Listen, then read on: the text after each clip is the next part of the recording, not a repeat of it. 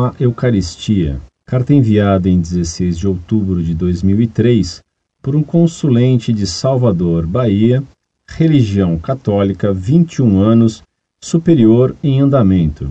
Professor Orlando Fedeli e membros da Associação Monfort. Salve Maria. Vamos aos fatos.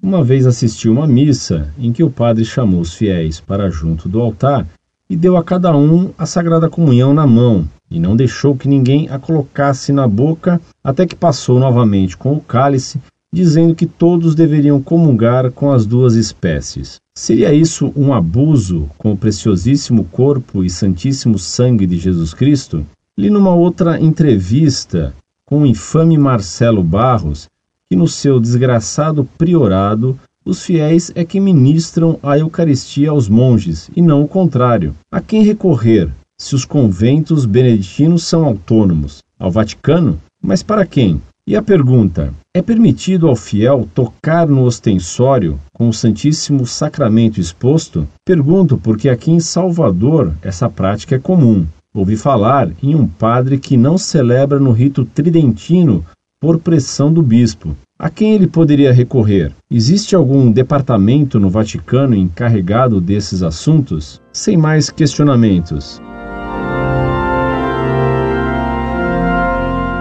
Muito prezado, salve Maria. Infelizmente, sacrilégios como esses se tornaram comuns. Ainda agora recebi fotos de missas cookies, missas basquetebol, missas motoqueira, missas clown e etc.